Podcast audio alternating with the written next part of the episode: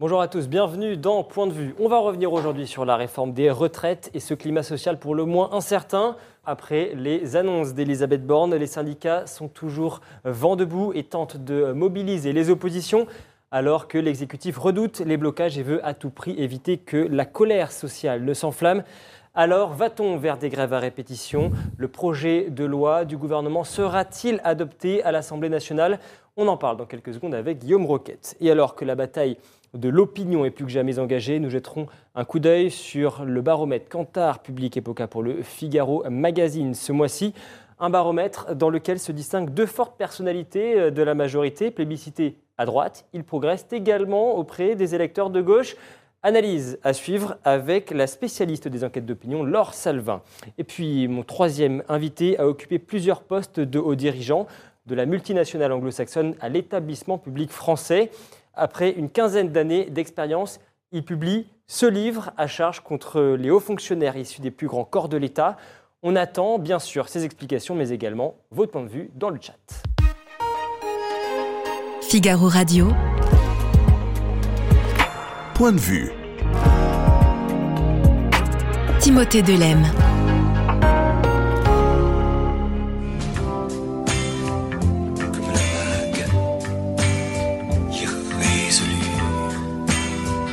Alors, au-delà de cette vidéo pour le moins surprenante, euh, Guillaume, il s'agissait pour l'Ukraine de remercier la France de lui avoir livré euh, des, canons euh, César, une arme visiblement convoitée. De quoi est-ce qu'il s'agit précisément? Alors, le, César, c'est un canon d'artillerie, un canon de 120 mm dont la France a livré 18 exemplaires à l'Ukraine. C'est une arme extraordinairement précise qui peut tirer à plusieurs dizaines de kilomètres 40 km. Je dis une ânerie, 120 mm. Et vous l'avez sûrement euh, déjà relevé. C'est euh, le, le, le, comment est-ce qu'on appelle ça? Euh, C'est ce qui correspond au canon du char Leclerc. Le César est un canon d'artillerie donc plus gros et il fait 155 mm de calibre. Voilà, décidément j'en perds mes mots. Tout ceci pour vous dire que cette arme est extraordinairement précise, elle fait merveille en Ukraine et elle est également extrêmement secrète, comme tout ce qui concerne le matériel militaire de haute qualité. Et nous avons eu la chance de pouvoir accéder euh, dans les usines euh, françaises euh, du groupe Nexter, qui est un groupe public, dans lequel on fabrique ces canons, à la fois à Bourges et à Rouen. Et puis comme au Figaro Magazine, on n'aime pas faire les choses à moitié, on a aussi suivi le régiment d'artillerie montagne qui a qui essaye, qui sert ses canons, car tel est le terme dans l'artillerie, euh, dans, la montagne française. Allez, je salue euh, Christian Léon Toussaint, Chris Cross, Chardon Bleu, Claudius, Nicole et tous les internautes qui nous rejoignent euh, sur le site du Figaro. N'hésitez pas à nous envoyer vos commentaires, vos points de vue également, que, je relayerai à, tous mes, mes, invités. Le premier d'entre eux, Guillaume Roquette, vous le disiez, il n'y a pas de secret, en tous les cas, pour le Figaro Magazine. Vous êtes parvenu à, décrocher, j'allais dire, ce reportage au sein de, cette usine Nexter. Comment, déjà, comment est-ce que vous avez réussi à, obtenir cette autorisation Et puis, comment s'est déroulé le reportage euh, Là-bas, c'est un peu un bunker, hein, attention. oui, c'est un endroit extrêmement bien euh, protégé. C'est la première fois que euh, Nexter ouvre les portes de, ces usines, ou ces deux usines, puisqu'en fait, il y, a, deux sites différents, à un média. pourquoi le Figaro Magazine? Écoutez, nous sommes des journalistes, mais nous sommes aussi des gens qui aiment notre pays, qui sommes assez fiers de son industrie et de son industrie de défense en particulier. Donc je pense qu'il y a une forme de lien de confiance qui s'est établi entre les institutions militaires et le FIGMAG. C'est pas la première fois qu'on a une exclusivité avec l'environnement euh, militaire. Je me souviens, c'est un exemple entre dix, mais de, comment nous avons accompagné les forces spéciales au Mali, alors que euh, tout journaliste se voyait interdit de, s'approcher de, de, ces troupes. Et puis je pense aussi qu'il y a une forme de fierté euh, dans, le, dans le groupe Nexter de, de, de, de montrer ce qu'est ce canon qui est convoité par les armées du monde entier. C'est un peu terrible de dire ça, et je le fais sans cynisme, mais si vous voulez, dans une guerre, les gens euh, euh, regardent le conflit, mais ils regardent aussi l'efficacité des armements. Et puis quand il y en a un qui marche très bien, eh bien, c'est en quelque sorte, et pardon de ce terme qui est presque indécent, mais une forme de publicité, euh, en tout cas de preuve de, l'efficacité de l'armement. De preuve de l'efficacité de l'armement, c'est également une belle fierté pour la France. C'est une une raison, on va dire, d'espérer dans ces temps où euh, on nous dit que tout est compliqué, qu'il y a l'inflation, etc. Là, ça nous donne peut-être un motif de fierté pour cet engin qui est purement made in France. C'est vrai, absolument. Euh, c'est vraiment ce que l'industrie française a de meilleur, c'est-à-dire d'abord un savoir-faire, une tradition, puisque, euh, si vous voulez, la, France fabrique des canons de bonne qualité depuis Louis XIV, et il y a une vraie transmission de savoir-faire. Euh, c'est aussi euh, effectivement un élément de, patriotisme parce que ce canon, il équipe en premier lieu euh, nos armées, même si nous en avons cédé à l'Ukraine. C'est d'ailleurs la, raison pour laquelle ce reportage a été fait par Jean-Louis Tremblay, euh, qui est le journaliste de Plume, et par euh, le photographe Thomas Guasque, qui est un spécialiste euh, des, sujets militaires et qui a baroudé dans le monde entier, qui est aussi le photographe favori de Sylvain Tesson. Donc c'est son deux signatures, l'une de Plume et l'autre de photo, que nos lecteurs connaissent bien. le César marche tellement bien qu'il est victime de son succès. C'est-à-dire qu'il y a aujourd'hui des listes d'attente qui sont très importantes, et l'un des enseignements de notre euh, article, c'est que comme le César est très complexe à fabriquer, ben ça prend du temps. 24 mois en tout.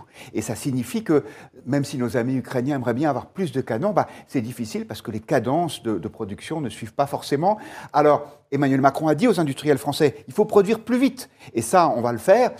Euh, voilà, euh, en France, on aime bien le travail bien fait, euh, et bousculer les, procédures, c'est toujours un peu compliqué. L'autre actualité de cette semaine, c'est cette réforme des retraites sans transition. Guillaume, les arbitrages ont été dévoilés par Elisabeth Borne mardi dernier. D'abord, j'ai envie de, vous entendre tout simplement sur le contenu de ce projet de loi. Pendant la campagne présidentielle, Emmanuel Macron misait déjà sur une mesure d'âge, mais il parlait plutôt de 65 ans avant de dire finalement peut-être 64. Qu'est-ce que vous pensez de ces arbitrages euh, définitifs On ne sait pas en tous les cas de ce qui a été présenté par Elisabeth, Borne mardi dernier? Je pense que c'est un projet extraordinairement social. Il y a un certain nombre de, mesures qui ont été prises, qui n'avaient pas été annoncées. D'abord, vous le disiez, le fait que l'âge de la retraite sera porté à 64 ans et non 65, ce qui fait que nous restons très largement le régime de retraite le plus favorable d'Europe. Je vous rappelle que dans d'autres pays comme l'Allemagne ou l'Italie, on est passé à 67 ans. Deuxième point, il y a des mesures d'accompagnement, des mesures d'âge pour des gens qui ont une carrière longue, qui se sont mis à travailler très tôt. Il y a euh, ce salaire minimum qui sera porté à 1200 euros. Donc euh, il y a, me semble-t-il, une forme de, de, fossé vertigineux entre la description que les syndicats et les partis de gauche font de cette réforme, en la présentant comme une espèce de, machine à broyer le prolétariat, et la réalité. Je crois qu'il faut euh, ouvrir un peu euh, nos, nos, œillères, voir ce que font nos voisins et dire, bien sûr c'est plus difficile de travailler plus longtemps, surtout pour les gens qui n'ont pas un travail aussi passionnant que le nôtre, mais finalement, je trouve qu'on s'en sort plutôt bien. Euh, il y a un point, en tout cas, sur lequel vous semblez d'accord avec Emmanuel Macron, c'est sur la nécessité de réformer ce système des retraites. Mais c'est vrai qu'on a du mal à bien suivre ce que dit, euh, ce que dit le, chef de l'État, parce qu'en Conseil des ministres, mercredi, Olivier Véran, porte-parole du gouvernement, nous dit qu'Emmanuel Macron a confié à ses ministres, je le cite, il est indispensable et vital pour préserver notre système de retraite par répartition, en parlant de ce projet de loi. Mais pendant la campagne présidentielle, bon, il disait que euh, cette réforme allait au-delà euh, du seuil d'équilibre et visait également à financer d'autres réformes. Est-ce qu'il a changé d'avis, Emmanuel Macron? Oui, c'est vrai. Ce n'est pas la première fois. C'est notre ami euh, Vincent Trémollet de Villard qui a eu cette image merveilleuse en disant que Emmanuel Macron, c'est souvent le moonwalk, vous savez, c'est-à-dire cette façon de marcher comme, euh, comme Michael Jackson, où vous faites semblant d'avancer, puis en fait, en fait, vous reculez en même temps et du coup, vous bougez pas beaucoup. C'est vrai que de ce côté-là, Emmanuel Macron a, changé de position et je pense qu'il a bien fait.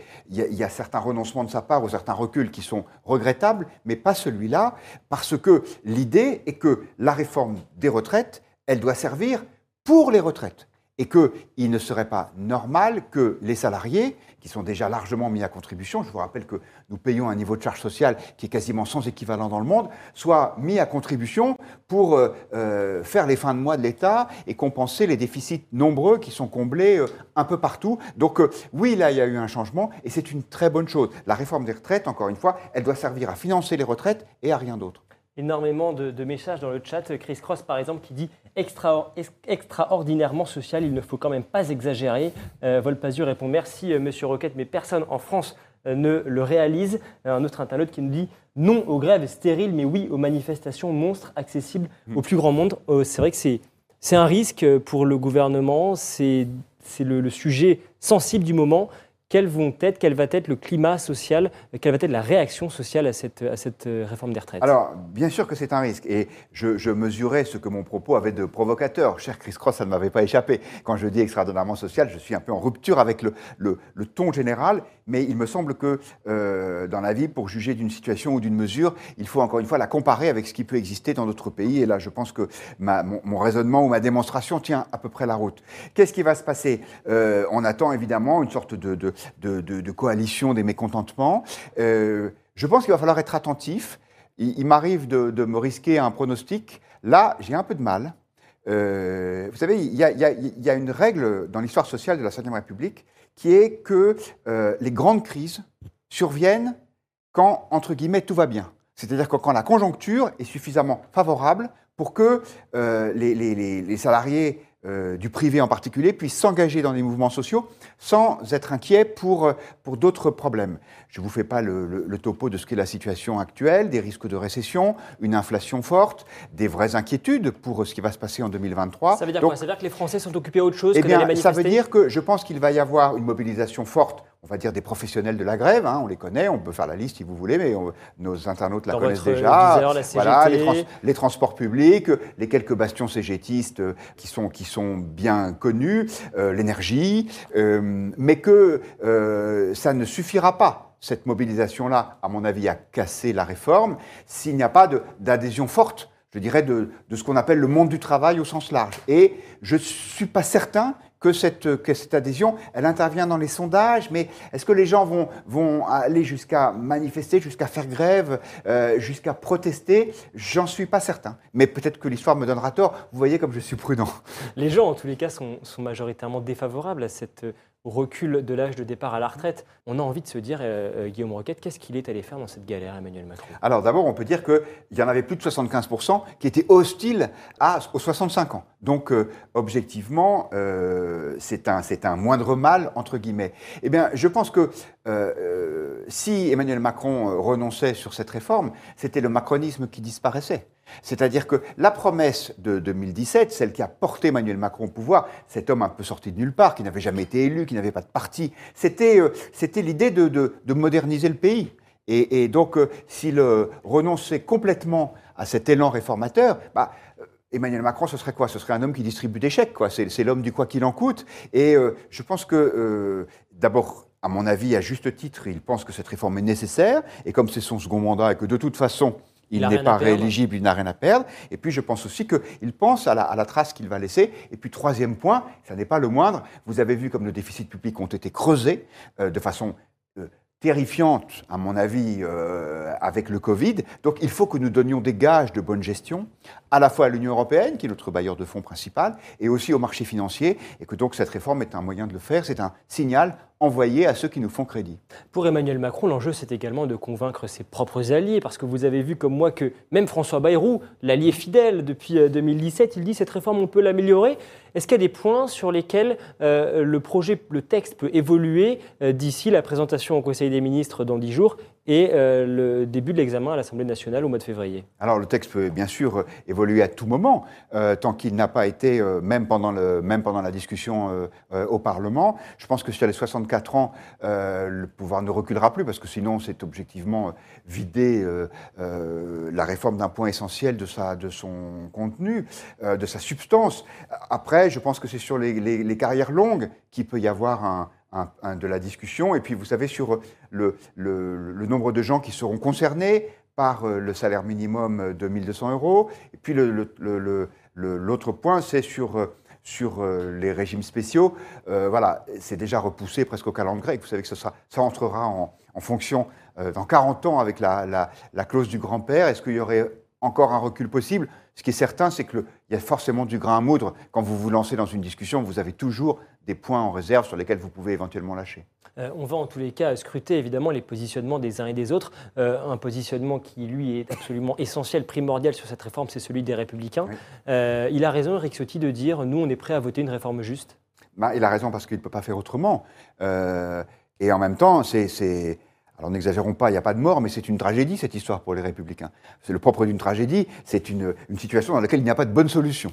Et euh, euh, pour les LR, il faut qu'ils votent cette réforme, puisque c'est celle qu'ils avaient eux-mêmes proposée à plusieurs reprises, à la fois dans les, programmes présidentiels des uns et des autres, et, et au Sénat, où régulièrement la majorité LR faisait des propositions euh, en ce sens. Le problème, c'est que ça restera comme étant la réforme d'Emmanuel Macron. Donc je pense que les républicains n'en tireront pas de profit politique.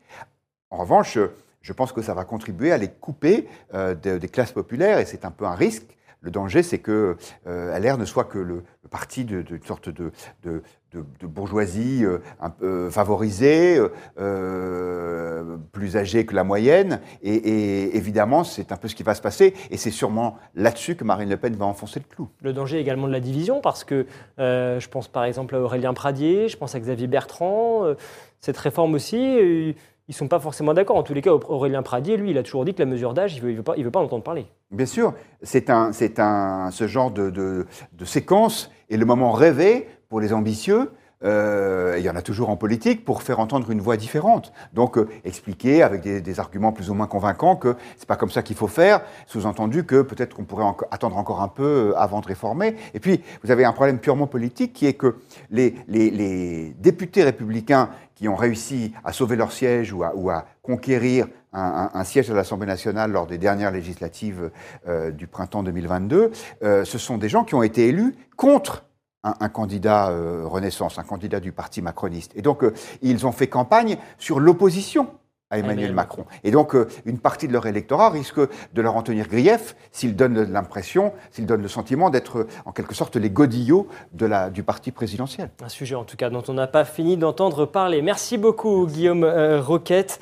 toutes les dernières informations et les dernières analyses de nos journalistes politiques sont bien sûr à retrouver sur le Figaro.fr. Et on continue de parler politique avec ce baromètre mensuel Cantar Public pour le Figaro Magazine, avec, je vous le disais, deux personnalités qui montent en tête de ce classement et sur lesquels il faudra certainement compter d'ici à 2027. On va en parler dans quelques secondes avec Laure Salvin qui me rejoint sur ce plateau. Mais avant cela, nous avons posé la question à quelques Français.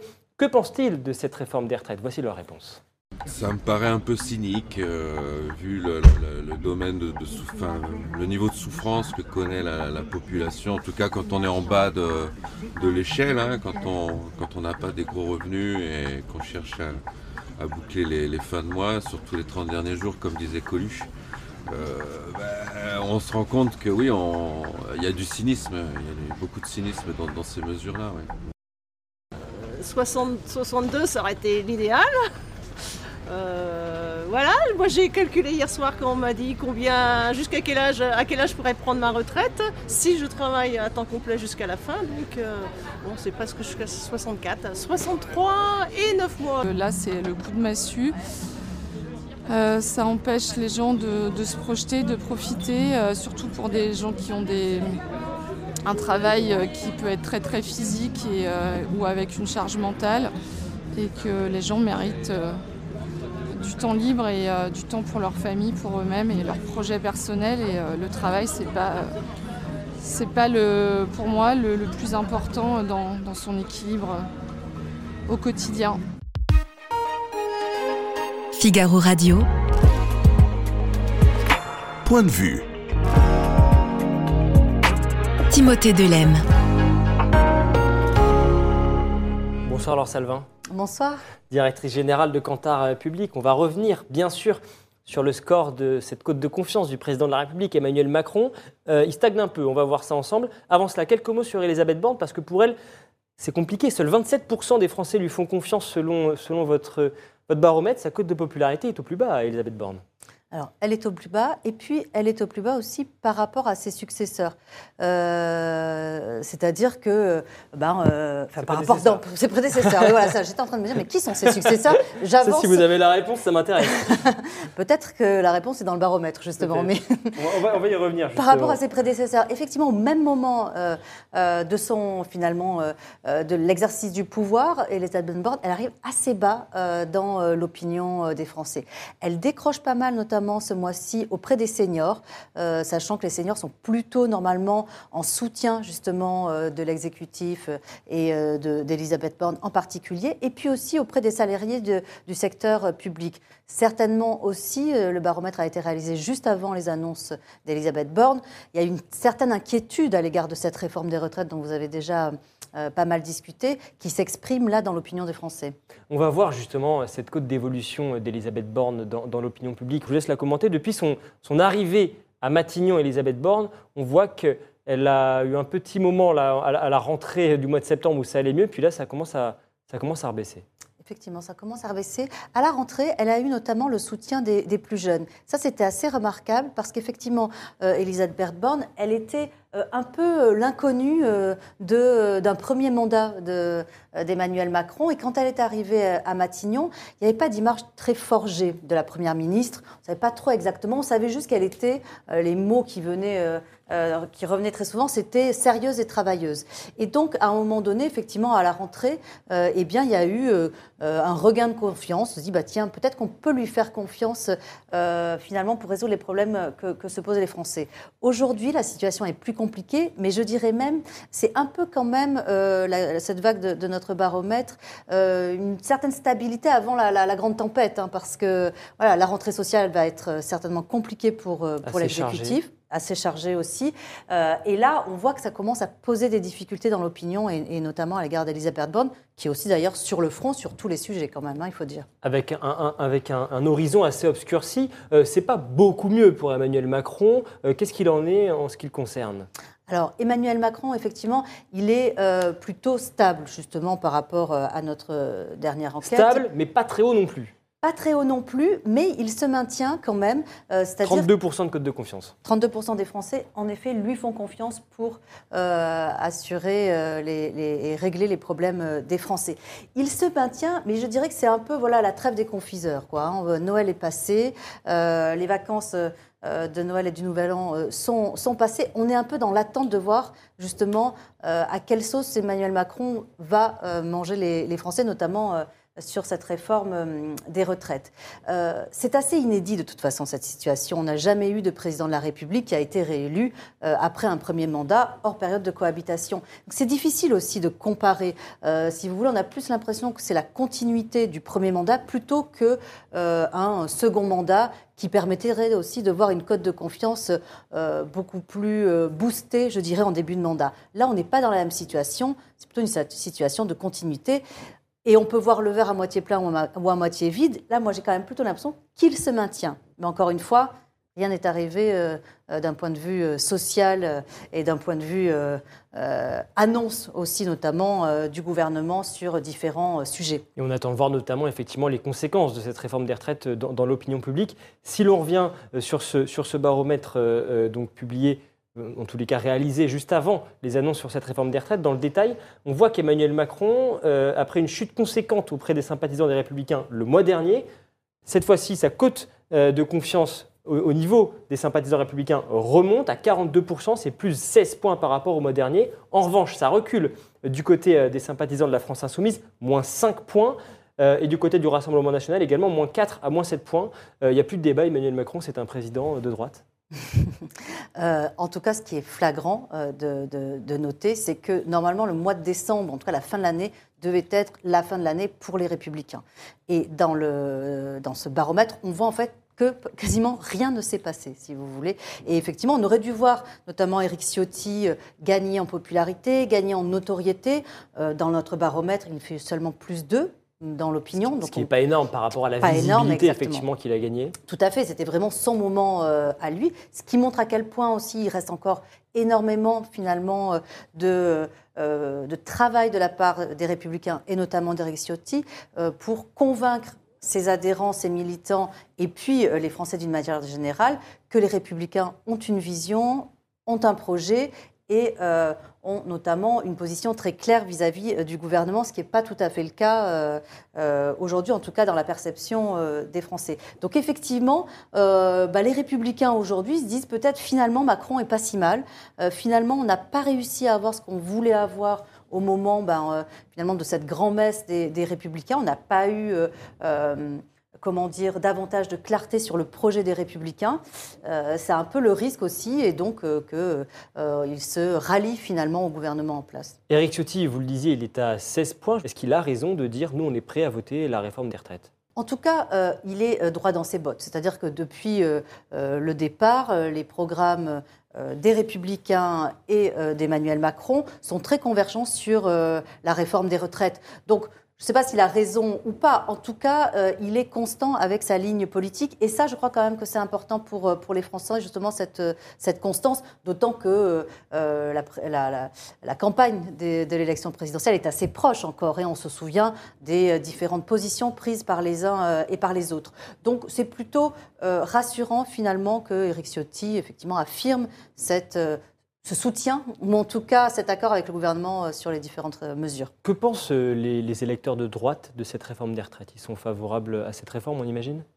Alors, c'est assez partagé. En fait, ceux qui sont le, plus favorables, c'est finalement les plus âgés. Alors, chez les plus âgés, vous avez effectivement pas mal de, sympathisants de droite. Ceux qui sont vraiment le plus en soutien de cette réforme, ce sont surtout les électeurs d'Emmanuel Macron du, du premier tour de l'élection présidentielle. Donc, c'est vraiment son socle premier. Euh, et ensuite, c'est un petit peu élargi euh, à droite. Mais il y, a une vraie euh, différenciation entre ceux qui l'ont soutenu depuis la campagne présidentielle et depuis le premier tour, qui souhaitent vraiment qu'on aille jusqu'au bout et qui sont même presque un petit peu déçus par cette réforme des retraites, par les annonces qui ont été faites, en pensant que finalement, il y aurait comment dire, plus de, transformation de ce système aussi des retraites. On se souvient du, programme hein, d'Emmanuel Macron. 65 ans, un programme un peu plus ambitieux. Tout à fait. Puis on, se, souvient aussi du système à points qui a été finalement complètement abandonné. Donc voilà, euh, il y a ce, noyau dur. Et puis après, effectivement, les sympathisants de droite se montrent plus, euh, plus en adhésion, mais pas à des niveaux euh, extrêmement forts, comme on, peut le voir sur d'autres réformes, par exemple sur la réforme de la justice ou sur la réforme de l'immigration, par exemple qui est un des, un des, futurs chantiers effectivement du, gouvernement et en tous les cas du, du Parlement. La bataille de l'opinion, c'est euh, le combat, euh, de, le défi en tout cas numéro un pour Emmanuel Macron et pour Elisabeth Borne ces temps-ci. Ça fait des mois que les concertations avec les partenaires sociaux euh, se sont déroulées sur cette réforme des retraites. Finalement, Elisabeth Borne annonce le texte mardi. Dans la foulée, on entend que tous les syndicats sont vent debout, que le premier, les premiers appels à la grève sont, sont déjà lancés pour le 19, 19 janvier prochain. Finalement, j'ai envie de vous dire, c'est tous ces mois de concertation, de discussion, ils ont servi à rien. Euh, on verra euh, dans l'opinion euh, des Français, parce que pour le moment, l'opinion des Français n'est pas encore totalement cristallisée sur, sur ce sujet. On voit que les Français expriment un soutien majoritaire à l'égard des, grévistes, mais les grèves n'ont pas encore commencé. Donc, et puis ce soutien, il est un peu inférieur à ce qu'on peut voir pour d'autres manifestations et d'autres euh, d'autres sujets. Et puis, je crois qu'effectivement, euh, euh, ce que souhaite l'opposition, c'est vraiment le grand soir, un retour à 1985, revivre cette scène vraiment de, de, de solidarité. 1995. 95. Vous avez dit 85. 85. Bon, est-ce que 95, tout à fait. Euh, donc voilà, ce soutien de la population et puis euh, justement euh, cet embrasement quelque part de la société française autour de l'opposition contre les réformes. Aujourd'hui, je ne suis pas si sûre que nous ayons tous les ingrédients qui soient réunis pour, pour arriver à cette situation-là. C'est difficile de, sonder les Français à ce niveau-là, mais est-ce que, est que les Français considèrent que Emmanuel Macron, le gouvernement, a entendu leurs inquiétudes? Ou est-ce que c'est trop tôt pour le dire? Je pense que c'est un peu tôt pour le dire. Pour le moment, les Français sont persuadés qu'Emmanuel Macron ira jusqu'au bout. Et ça, ça peut euh, aussi, euh, évidemment, d'un côté, rassurer euh, ses partisans et de l'autre un petit peu effrayer, notamment quand on pense à l'attente justement de compromis, de pédagogie, euh, de, réflexion qui, est attendu, qui sont attendus de la part euh, des Français. Et c'est vrai que euh, les 64 ans, c'est un exemple emblématique. Emmanuel Macron avait parlé de 65 ans depuis le départ.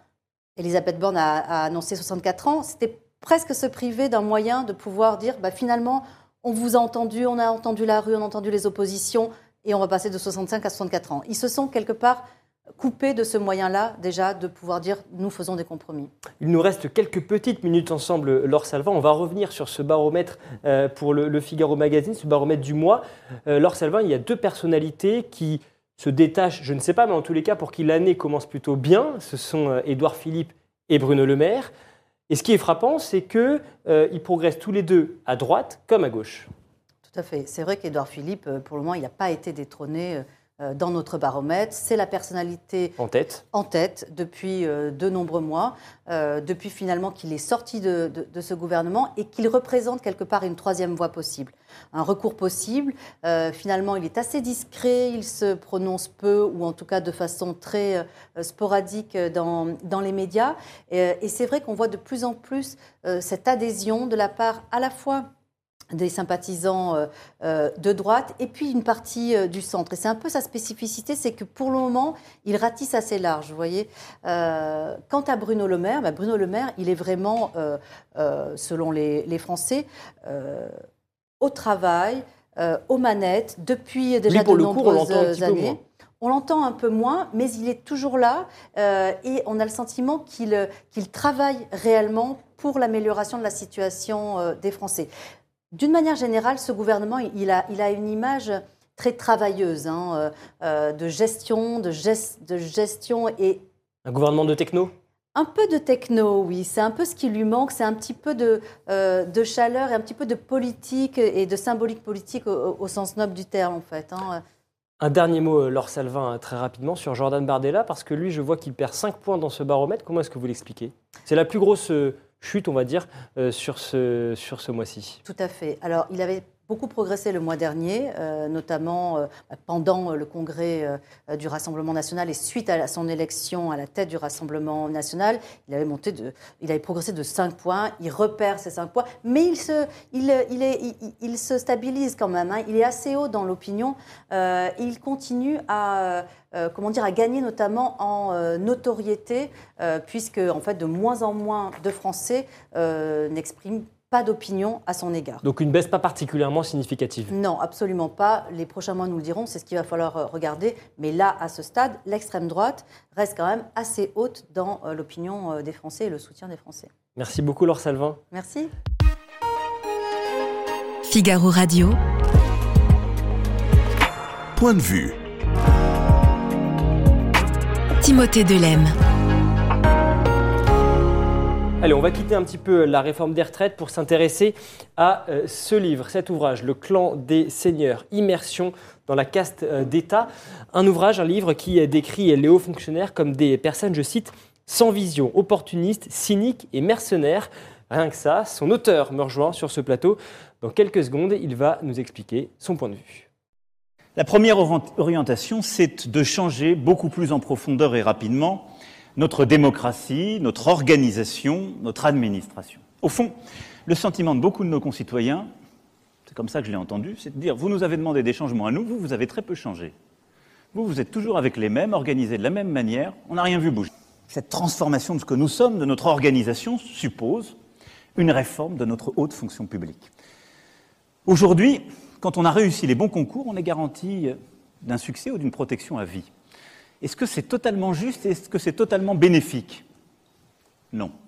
Nous devons gérer très différemment les carrières de nos fonctionnaires, avoir davantage de passerelles tout au long de la vie professionnelle pour permettre, avec des règles de déontologie extrêmement strictes, à des gens qui viennent du privé, du monde associatif, d'intégrer la haute fonction publique à différents moments. Mais on doit aussi mettre à l'épreuve les jeunes fonctionnaires. Ils ne peuvent pas tout de suite accéder au poste suprême et être garanti de ne jamais les quitter. Je souhaite que nous mettions fin au grand corps. Merci beaucoup d'être avec nous. Vous êtes euh, ingénieur de, formation, vous avez évolué dans le giron industriel pendant de nombreuses années et vous avez côtoyé ces hauts fonctionnaires, vous avez observé leur poids, leur manière de prendre euh, des décisions. Vous signez ce livre, je le disais, Le clan euh, des seigneurs. vous, n'y allez pas de main morte. avant de, d'aborder euh, précisément ce que vous dites dans ce livre. Je vous voyais hocher de la tête euh, en écoutant ces propos d'Emmanuel Macron. Euh, qu'est-ce que cela vous inspire? Je trouve que c'est un beau programme. C'est un beau programme qui mériterait d'être appliqué. Parce que effectivement, moi, ce que j'ai, vous dites que j'y vais pas de main morte dans ce livre. Je n'ai fait que décrire ce que j'ai vu et d'écrire une opinion que euh, beaucoup de, de personnel euh, peuvent, euh, peut avoir sur, euh, sur ces personnes qui- qu'ils euh, qu'ils ont pu observer euh, pendant des années. Moi, je les ai observées pendant euh, une douzaine d'années, puisque j'étais euh, à la fois... Alors, je ne suis pas fonctionnaire, euh, j'ai travaillé dans le privé précédemment, dans la grande industrie. Euh, dans- enfin, j'ai toujours travaillé dans l'industrie, précédemment dans l'industrie lourde, et puis j'ai ensuite travaillé dans les ports et dans le ferroviaire. Et j'ai pu observer, avec mes contacts réguliers avec le, à la fois des politiques et puis, et puis des hauts fonctionnaires des ministères, leur mode de fonctionnement. Et ce que j'ai voulu euh, travailler dans ce livre et montrer, c'est l'état d'esprit de ces hommes, comment en fait ils fonctionnent entre eux et comment ils prennent des décisions ou n'en prennent pas. Plusieurs messages dans le chat du Figaro. Euh, Nicole, par exemple, qui nous dit vaste sujet que la caste. Euh, que la caste d'État. Euh, et puis euh, ce message de, de Chris Cross qui nous dit quand une réforme ne plaît pas à Bercy, les hauts fonctionnaires font tout pour casser la dite réforme. C'est votre avis également? Bien sûr. Ils ont aujourd'hui cette caste, en fait, c'est un groupe de hauts fonctionnaires qui sortent de l'ENA ou du corps des mines ou du corps des ponts. Ils, ont, euh, ils trustent à peu près l'ensemble de tous les hauts postes de l'administration, tous les postes décisionnaires et absolument exécutifs. Ils ont la possibilité, puisqu'ils sont l'articulation entre le politique qui euh, a une politique à mettre en œuvre et eux qui doivent la mettre en œuvre, ils peuvent la ralentir, ils peuvent ne pas la mettre en œuvre. D'ailleurs, euh, le 27 décembre dernier, Elisabeth Borne, précédemment haut fonctionnaire euh, qui a fait toute sa carrière dans la haute fonction publique, et qui est maintenant euh, Première ministre, a euh, écrit une circulaire pour demander avec, euh, de façon une, exigence, c'est cette circulaire, elle est presque cinglante aux fonctionnaires, d'appliquer scrupuleusement ce que le gouvernement demande. Ça veut bien dire qu'il y a un filtre, il y a un effet ralentisseur ou un effet à leur convenance, on va dire. Ça veut dire quoi? Ça veut dire que selon vous, ce ne sont pas les politiques qui gouvernent, mais cette fameuse caste? Moi, c'est ce que je pense aujourd'hui. Euh, je pense qu'il y a un- une, une puissance de pouvoir à ce niveau-là, effectivement, puisque eux, ils sont sur le temps long. Ce sont des gens qui font leur carrière dans la haute fonction publique. Le politique, il fait que passer. Qui compose cette, cette caste? Euh, selon vous Euh, Ce sont les polytechniciens, ce sont les énarques? Alors c'est exactement ça, c'est principalement les énarques et les polytechniciens, Normal Sup aussi, donc les plus belles écoles de France.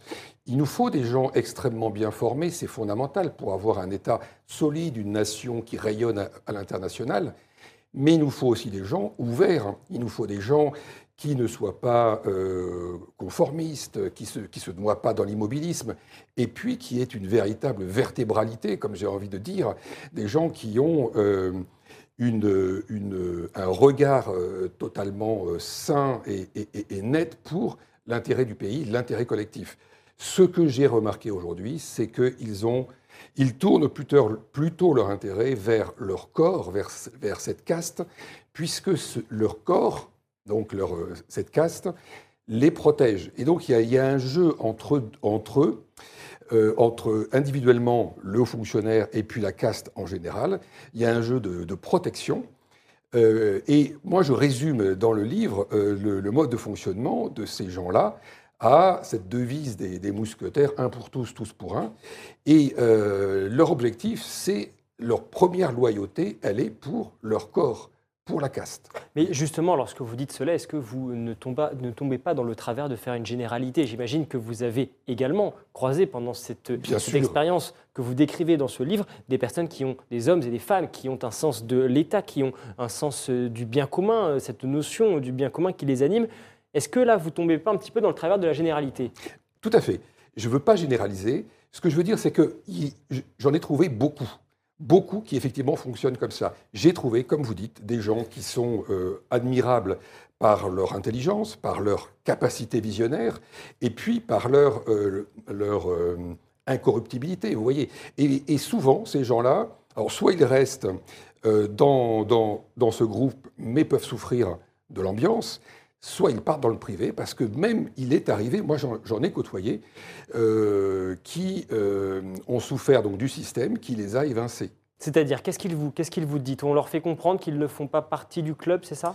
Eh ben, qu'ils ne le font pas bien, qu'ils ne font pas bien partie du club, on va dire. Et vous, personnellement, euh, ce, ce- ce sont des choses qui vous sont arrivées On vous a fait comprendre que vous n'étiez peut-être pas au bon, au bon endroit, au bon moment Alors, moi, Que vous ne connaissiez pas les bonnes personnes Oui, vous, n'êtes pas euh, fonctionnaire, mais vous les avez côtoyés. Je les ai côtoyés. Alors moi, très clairement, il y a une arrogance chez ces gens-là, il y a une façon de créer en fait une limite. Ils ont une, une limite infranchissable entre eux et vous, qui est euh, très palpable, elle est même dite. Et puis, C'est-à-dire, comment est-ce que cette arrogance se concrétise concrètement? L'arrogance va, se concrétiser par des gestes, par une façon de vous, euh, de vous mettre à l'écart, par une façon. C'est même, euh, comment dire, c'est même extrêmement maladroit. Et, ça montre que finalement qu'il y a un manque de, de solidité intérieure, vous voyez. Et c'est ça qui m'a choqué. Parce que j'ai finalement trouvé une sorte de corruption morale. Jamais de corruption financière, je ne l'ai jamais vue. Mais une corruption morale qui est euh, de perdre en fait, euh, en tout cas l'intérêt collectif, parce que ces gens-là vont priver, euh, peuvent priver, comment dire, l'État de nombreuses compétences, de nombreuses envies de servir l'État, puisqu'ils sont dans le- leur caste, ils se protègent eux-mêmes, ils se construisent une impunité qu'ils ne réservent qu'à eux-mêmes. Et là aussi, justement, vous dites qu'ils se protègent et qu'il est impossible quasiment pour eux d'être virés car ils se protègent. Euh, mais rassurez-moi, il y a des procédures, il y a euh, un certain nombre de mesures qui sont mises en place pour éviter ce genre de choses. Ben, je crains de pas Vous ne l'avez pas vu. Je crains de ne pas vous rassurer. Moi, qu'est- qu'est-ce que j'ai vu, par exemple, qui est extrêmement, extrêmement impressionnant? Je trouve, en tout cas pour, euh, pour la nation, les ports sont des outils fondamentaux pour le pays. Les ports français euh, ont, une ont eu une activité entre 2000 et 2019 qui s'est accrue de 0,25%. C'est rien. Par rapport à. Pas- à nos- et le commerce maritime mondial s'est accru de 100%. Ceux qui ont bénéficié de cet accroissement fantastique, ce sont les ports des pays euh, limitrophes à la France. Et qu'est-ce que l'on constate? Dans n'importe quelle entreprise privée, euh, tous ces gens qui pilotent le système euh, auraient été mis dehors. Là, ce sont toujours les mêmes, et c'est toujours le même corps qui pilote. Pourquoi est-ce que vous dites que cette responsabilité incombe aux fonctionnaires? Mais Parce qu'ils sont, ce sont les mêmes hommes qui sont présents, qui ont les manettes et qui, ont, qui sont présents en fait du cabinet ministériel jusqu'à la direction générale des établissements publics, en passant par toutes les strates du ministère. Vous voyez? Donc ils ont toutes les possibilités de pouvoir euh, euh, bah, actionner euh, de, façon optimale euh, ce qui est possible de faire. Or, qu'est-ce que l'on voit? Ben, On voit que non, ça, n'est pas fait parce qu'ils euh, ils se sont installés dans un, dans un environnement d'entre-soi, dans un environnement euh, plutôt extrêmement sympathique et, puis euh, qui ne finalement n'aboutit à aucune réussite possible. Ces gens, finalement, moi, ce que j'ai côtoyé, ce sont des gens qui savent. Ils savent, point. De toute façon, ils savent, et ils savent même que, même plus que les meilleurs, que les plus grands. Moi, j'en ai vu euh, clairement euh, m'expliquer que tel pré-nobélisable en économie racontait n'importe quoi, ou qu'on ne comprenait rien à ce qu'il disait. Et la personne qui me parlait était plutôt médiocre, vous voyez. Donc il y a une arrogance et une, une suffisance qui est absolument étonnante. Pourtant, ce sont des personnes qui ont des hautes capacités intellectuelles, qui Tout- ont réussi euh, les fait. meilleurs euh, concours. Et la France a besoin de ces gens-là, de ces administrateurs, de ces personnes capables d'avoir une, une vision. Euh, comment faire alors Quelle serait la solution, selon vous, euh, pour améliorer la situation Je vous vois hocher de la tête, mais c'est vrai que c'est la question qu'on a envie de vous poser, parce que dresser le constat, c'est une chose, mais qu'est-ce qu'on peut faire pour améliorer la situation? Mon opinion aujourd'hui, après ce que j'ai ce que j'ai observé, c'est que je crois que euh, on s'est enfermé dans, une croyance, alors due à la domination de ces, de ces écoles, la, la croyance que l'aptitude intellectuelle était égale ou équivalente à l'intelligence. Et je n'en suis absolument pas convaincu. Je pense que l'intelligence est beaucoup plus large et plus vaste que l'aptitude intellectuelle. Il nous faut bien sûr des gens très aptes intellectuellement, euh, capables de gérer la complexité. Et donc là, les concours sont à même de sélectionner ce genre de personnes. Mais il nous faut aussi des gens, et c'était très intéressant d'écouter euh, Emmanuel Macron quelques minutes avant, puisque c'est exactement ce qu'il dit, euh, de, sélectionner des gens aussi qui sont courageux, qui ont une, capacité à l'abnégation, une capacité à la foi dans leur pays. Aujourd'hui, on ne recrute pas sur ces critères-là. Or, c'est ce qui se passait après la guerre. Après euh, 39-45, il y a eu effectivement un recrutement qui s'est, par exemple pour l'ENA, qui s'est euh, organisé sur ces deux types de critères, à la fois une grande aptitude intellectuelle et à la fois des qualités humaines de courage, d'abnégation, de foi dans le pays. Et ça, ça a permis, ça a participé à la, grandeur de la France ensuite dans les, dans les 30 glorieuses, certainement. Qu'est-ce qu'il faut faire alors? Par exemple, dans le cas de l'ENA, est-ce qu'il faut, vous le savez, c'est un débat, est-ce qu'il faut supprimer l'ENA? Est-ce qu'il faut réformer l'ENA? Est-ce qu'il faut réformer les concours d'entrée à l'ENA? Est-ce qu'il faut changer les profs? Qu'est-ce qu'on fait? Moi, mon opinion est, est la suivante, c'est à la fois, il y a un sujet au niveau du recrutement, donc ça je, je viens d'en parler, et il y a un deuxième sujet, c'est post, grand, euh, écoles, casser le corporatisme. Est-ce que c'est pas un petit peu utopique ça? Alors, il est évident que la caste, euh, puisque c'est elle qui pilote, c'est elle qui a le pouvoir, elle va résister à ce genre de choses. Mais il semblerait que euh, c'est tout à fait le programme d'Emmanuel Macron. Et ça ne peut venir que de ce niveau-là. Euh, je vous cite dans votre ouvrage, Paul-Antoine Martin, vous dites, en parlant de ces hauts fonctionnaires, de cette caste, ces hommes, je vous cite, ces hommes ont raison, toujours raison, quel que soit le sujet ou la situation, ils ont raison. La vérité n'est pas pour eux une réalité objective, mais ce qu'ils pensent et ce qu'ils veulent. Elle est une, matière qui se fabrique. Ils ont le pouvoir et la position pour se permettre de penser ainsi. Euh, même question que tout à l'heure, est-ce que vous n'êtes pas un petit peu caricatural euh, dans ces propos? Euh, Je ne crois pas. Moi, j'ai vu ça plusieurs fois. J'ai vu exactement cette situation-là de nombreuses fois. Et c'est à chaque fois absolument désolant. moi, j'ai vu, par exemple, un directeur de grand centre, d'un grand euh, outil économique pour l'État, euh, détruire en 5-6 ans l'activité euh, de cet établissement et refuser absolument toute idée, s'entêter année après année avec ces mêmes idées et vous répondant non, je sais. Et à la fin, ben, il a perdu, le centre en question a perdu 30% d'activité. Ça veut dire quoi? Ça veut dire qu'on est également en train de perdre en conséquence, euh, en, compétences, pardon, parce que quand on voit par exemple que l'État est obligé de faire appel à des cabinets de conseil, par exemple cette fameuse affaire McKinsey, est-ce que cela est lié selon vous? Il y a deux raisons. Je pense par, euh, rapport à l'affaire McKinsey. Euh, la première, il y a une défiance probablement avec tout, enfin, une défiance envers tous les fonctionnaires qui ne sont pas du corps. C'est-à-dire qu'à ce moment-là, on pose la question à des, à des, cabinets de consultants externes qui sont trustés par des gens qui sortent des mêmes écoles. Ça, c'est le fameux, c'est le Yalta des corps dont vous parlez dans votre livre? Non, le Yalta des corps, c'est euh, cette expression pour décrire comment trois grands corps d'État se sont partagés tous les postes d'importance de l'administration, afin qu'il n'y ait pas de concurrence entre eux et qu'ils se, ils se sont réservés des chasses gardées dans lesquelles ils font eux-mêmes euh, l'installation de hauts fonctionnaires et la construction de carrières de personnes de leur, de leur, de leur corps. Je vous ai coupé sur l'affaire, euh, McKinsey. Euh, vous dites qu'il y a une corrélation entre justement cette, ces grands corps d'État qui cèdent entre eux et cette, cette perte de compétences des hauts fonctionnaires Oui, il y a, il y a je pense, ils, ils le constatent aussi eux-mêmes, cette perte de compétences. J'ai constaté aussi, surtout, qu'il y a un manque de vision moi, j'ai vu à la fois, euh, dans les différents postes que j'ai pu occuper, euh, des, directeurs haut placés qui ne savaient pas construire une stratégie. Et donc, qui, confiaient intégralement la rédaction de la stratégie à des, cabinets de consultants. C'est ce qui est reproché euh, exactement ça. au gouvernement dans cette, sur, cette, sur cette affaire McKinsey. En tous les cas, merci beaucoup Paul-Antoine Martin d'être venu nous présenter votre ouvrage. Je rappelle le titre, Le clan des seigneurs, immersion dans la caste d'État, un sujet qui, qui fait beaucoup euh, réagir dans le chat du, Figaro. Je vous invite eh bien, à, lire cette, cet ouvrage si le sujet euh, vous intéresse. C'est déjà la fin de cette émission. Merci beaucoup de nous avoir suivis.